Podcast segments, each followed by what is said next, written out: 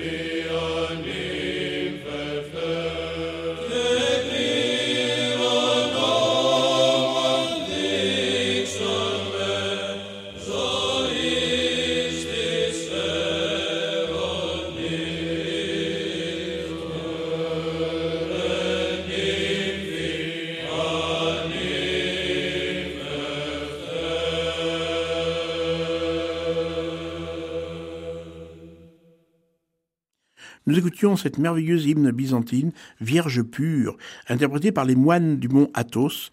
Et ce mont Athos, où sont établis 60 moines, c'est le monastère de Simone Petra.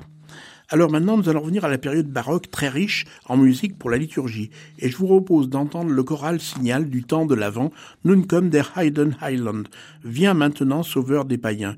Il y a deux semaines, je vous ai fait entendre le grand Nunkum, extrait des chorales de Leipzig, nous allons entendre une petite version de l'Orgelbüchlein.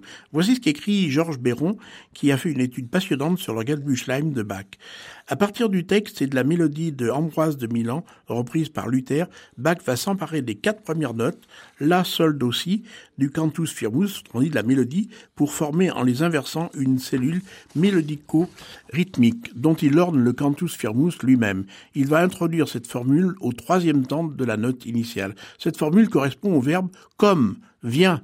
C'est pas pour rien si Bach l'a mis sur cette syllabe, sur le verbe vient et il va envahir toutes les voix du choral qui lance un cri incessant, renouvelé, puis il s'y ajoute une cinquième voix qui va renouveler la formule.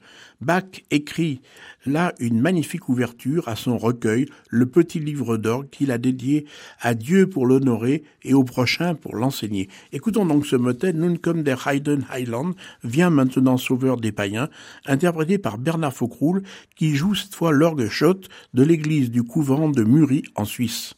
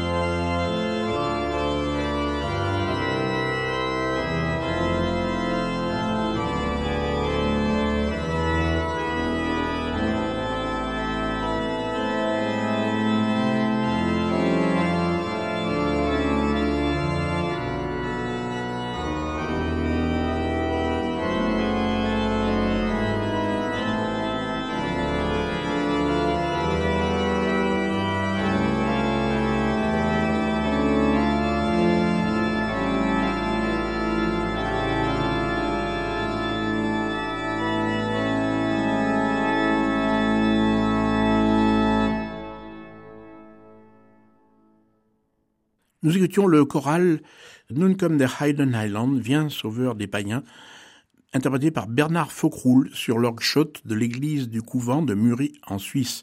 Et voici le moment tant attendu, le moment de la cantate. Il est temps donc d'écouter la cantate du jour de Jean-Sébastien Bach. Une remarque au préalable, je vous l'ai fait souvent cette euh, remarque, il y a un décalage entre les textes de la liturgie catholique issus du Concile Vatican II et ceux de l'église luthérienne, en particulier à Leipzig. Parce que cela provient du fait que l'église catholique maintenant a établi ses textes sur trois années a, B, C, donc évidemment ça crée des distorsions. Nous allons découvrir la cantate qui traite du thème Bereitet die Wege, Bereitet die Bahn, préparer les chemins, préparer la voie, bien connue comme préparation à Noël avec le texte d'Isaïe. C'est la cantate BW 132. Cette cantate date de la période de Weimar et fut donnée au château ducal le 22 décembre 1715. Bach a tout juste 30 ans. Elle utilise un texte de Salomo Franck, poète de la cour, emprunté dans un recueil paru la même année. Comme le dit Gilles Cantagrel dans son excellent ouvrage sur les cantates de Bach, l'attente du chrétien atteint un point de tension extrême. Au Rédempteur qui va naître, il faut préparer la voie, comme Jean le Baptiste le fera dans le désert. Elle est écrite pour quatre voix solistes, un chœur et des cordes avec hautbois et le continuo. On pourrait la qualifier de cantate da camera, c'est-à-dire cantate de chambre, avec ce petit effectif. Curieusement, on a encore le manuscrit. Bach intitule sa cantate Concerto, assez curieux. Curieusement aussi, pas d'ouverture, ni de chœur d'entrée, mais tout de suite un aria, et on va écouter cet aria, l'aria pour soprano et hautbois. Le texte paraphrase la prédication de Jean le Baptiste dans une longue aria de soprano la mélodie s'élance comme une marche joyeuse, riche en valeurs pointées et intervalles ascendants. La voix est traitée comme un instrument, donc avec des difficultés. Remarquez le figuralisme sur le mot ban, la voix, évoqué par une mélodie tortueuse, une vocalise tournoyante, et cela par deux fois sur dix temps, puis sur quatorze temps. Le mot Bereite, préparé, est entendu 24 fois sur un motif autoritaire. Nous entendons l'excellente interprétation du Knabenchor de Hanovre, Préparer les chemins et rendez les sentiers dans la foi, et ceci dans l'interprétation du Collegium vocal de Gand et du Leonard Consort sous la direction de Gustave Leonard. Ici, c'est Sébastien Henning, un des petits sopranos du chœur de Hanovre, et qui n'est autre, entre parenthèses, que le fils du chef Hans Hennig.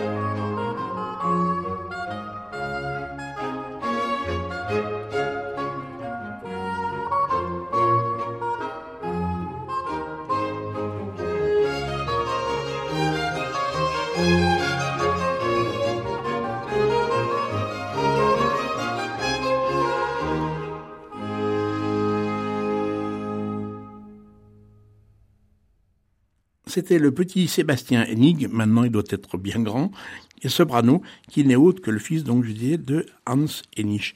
Et voici maintenant le récitatif de ténor, un récitatif particulier qui commence seco, c'est-à-dire presque comme la parole, et qui devient arioso, c'est-à-dire qu'il se rapproche déjà d'un air plus développé. Les imitations entre le ténor et la basse. Oui, homme, ta vie entière doit porter témoignage de ta foi. Si la parole et l'enseignement du Christ doivent être scellés par ton sang, résigne-toi volontiers, car ceci est la couronne et l'honneur des chrétiens. Cependant, mon cœur prépare aujourd'hui encore au Seigneur le chemin de la foi et fait disparaître les collines et les hauteurs qui se dressent contre lui. Débarrasse-toi des lourdes pierres du péché, reçois ton Sauveur pour qu'il s'unisse à toi dans la foi. Écoutez bien le figuralisme ici aussi qui atteint un sommet sur la phrase débarrasse, Welz, dans de lourdes pierres du péché ainsi que le saut d'un intervalle de neuvième que l'on réserve à l'extrême souffrance. Pirot, qui a consacré un livre magnifique à Bach, écrit Quand Bach songe aux lourdes pierres du péché qui oppressent l'âme chrétienne et qu'il faut rejeter, le thème qu'il compose paraît jaillir directement de ses lèvres pour dire sa compassion envers ses frères accablés et pour déplorer sa propre souffrance. Le supplice de sa conscience inquiète. C'est un gémissement violent tragiquement vrai. La voix y franchit plus d'une octave par un déchirant écart de neuvième montante que la répétition de la note fausse fait plus acerbe encore et qui s'éteint dans une série descendante de demi-tons. C'est Marius van Altena.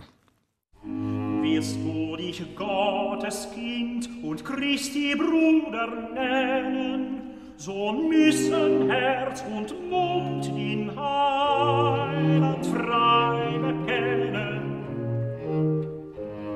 Ja, Mensch, dein ganzes Leben muss von dem Glauben Zeugnis geben.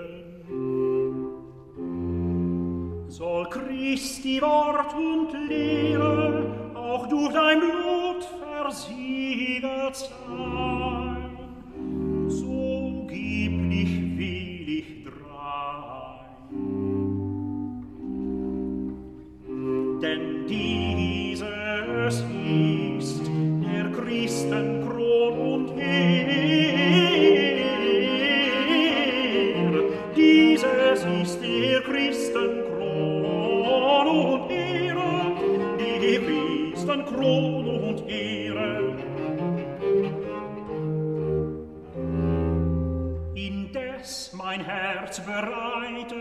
Noch heute dem Herrn die Glaubensbahn und räume weg die Hügel und die Höhen, die ihm entgegenstehen.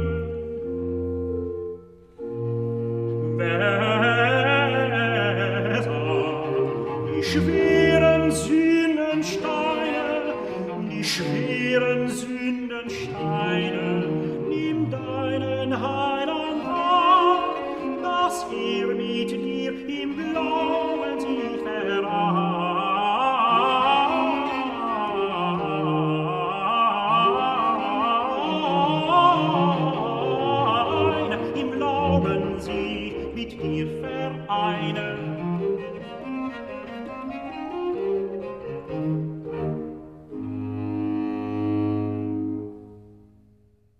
Après ce récitatif de ténor, voici un aria de basse. La voix de basse chez Bach symbolise toujours le Christ qui s'adresse aux hommes pour les admonester. Onze fois, six fois vers biste doux, qui es-tu, et cinq fois vers doux biste, qui tu es. Bach prépare le chrétien à la seconde partie de l'air, un enfant de la colère, comme le dit Gilles Cantagrel, Bach ne semble pas avoir assez de chromatisme, d'intervalles tortueux, ni de syncope pour stigmatiser le chrétien, sans parler du violoncelle qui semble être le filet de Satan qui prend la voix dans ses raies. Qui es-tu? interroge ta conscience. Alors sans hypocrisie, que tu sois homme faux ou fidèle, tu dois entendre ton jugement. Et c'est Max von Egmont, basse, qui interprète cet air.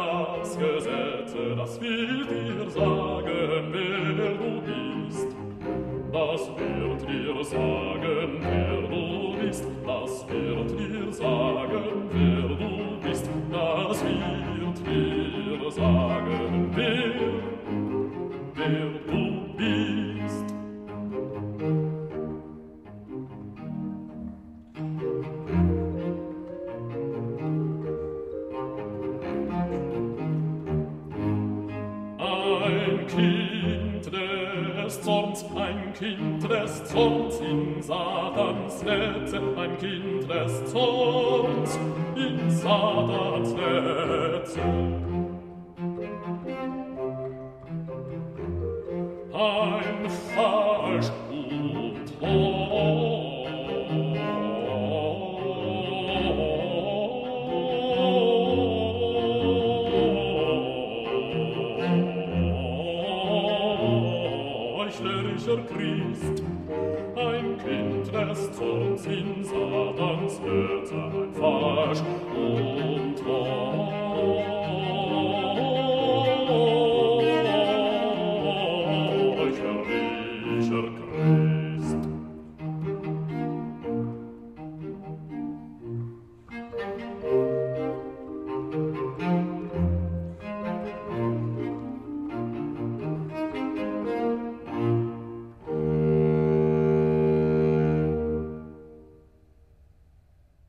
Max von Egmont interprétait cet air de basse de la cantate BW 132.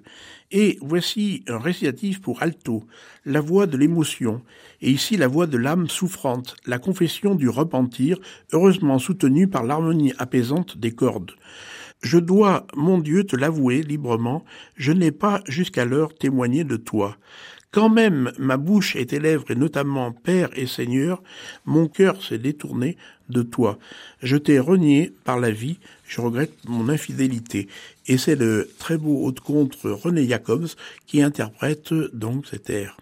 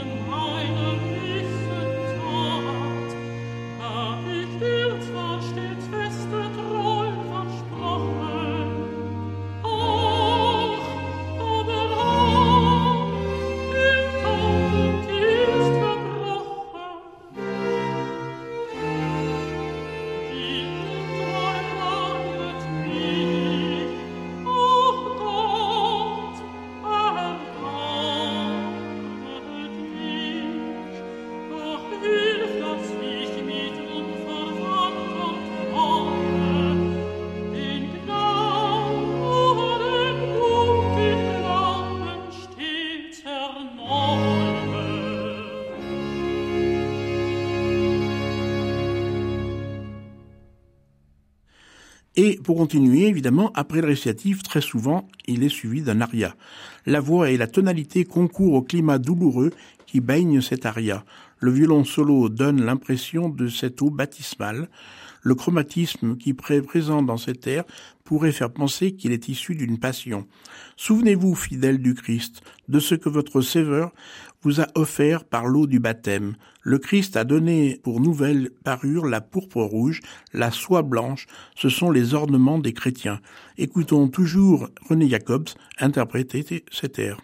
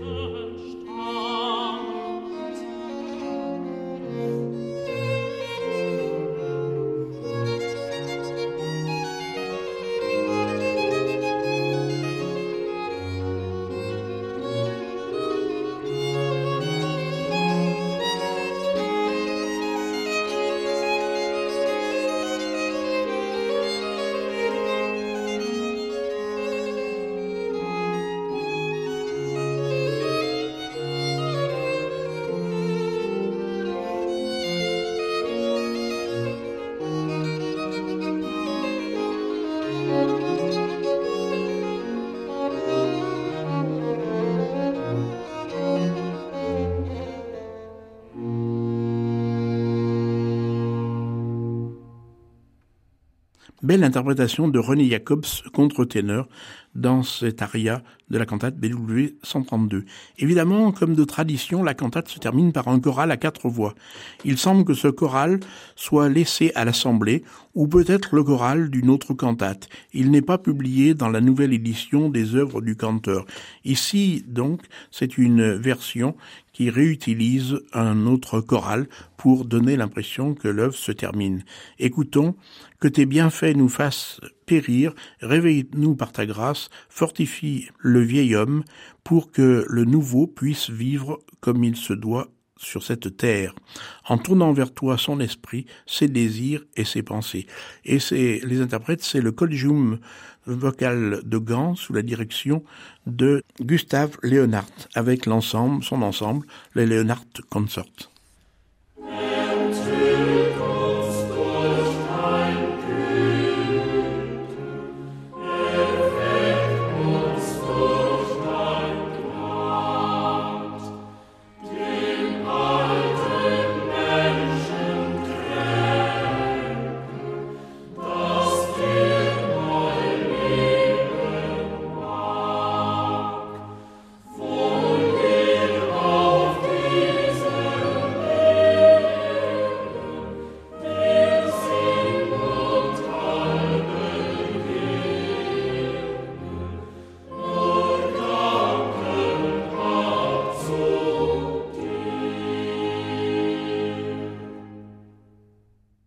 Après cette cantate euh, BW 132 de Jean-Sébastien Bach, interprétée par le Collegium de Gand sous la direction de Philippe Herweg et les Leonard Concerts sous la direction de Gustave Leonhardt, eh bien, nous continuons toujours dans la joie, puisque c'est ce dimanche de la joie, le dimanche Gao d'été, troisième dimanche de l'Avent.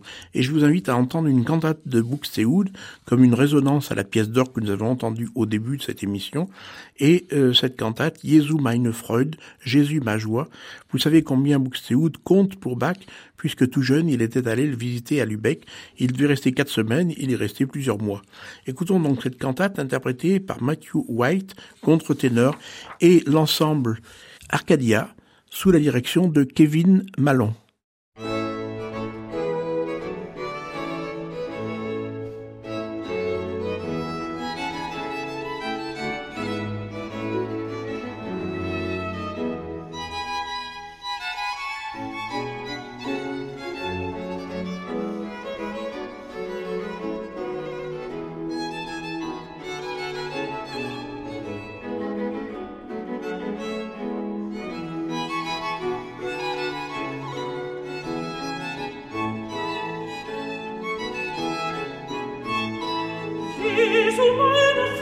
it?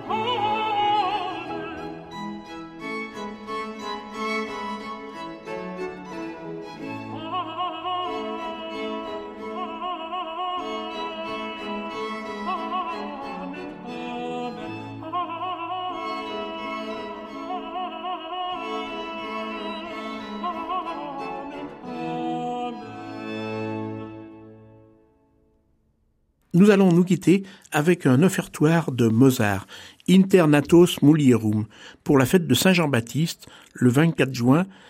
C'est le Köchel 72. Mozart a alors 15 ans, vous vous rendez compte, quand il écrit cette pièce en 1771 tous les enfants nés d'une femme, il n'y en a pas de plus grand que Jean le Baptiste, et cependant le plus petit dans le royaume des cieux est plus grand que lui. Et cette très belle pièce est interprétée par les petits chanteurs de Vienne, Wiener Knaben, et le chorus Viennensis, c'est les anciens petits chanteurs de Vienne, ténor et basse, et ils sont placés sous la direction de Uwe Christian Harrer. Alors, chers auditeurs, merci de nous avoir écoutés. Je vous donne rendez-vous la semaine prochaine, mais je voudrais remercier Philippe Fort qui était à la technique et nous nous quittons donc en écoutant Mozart.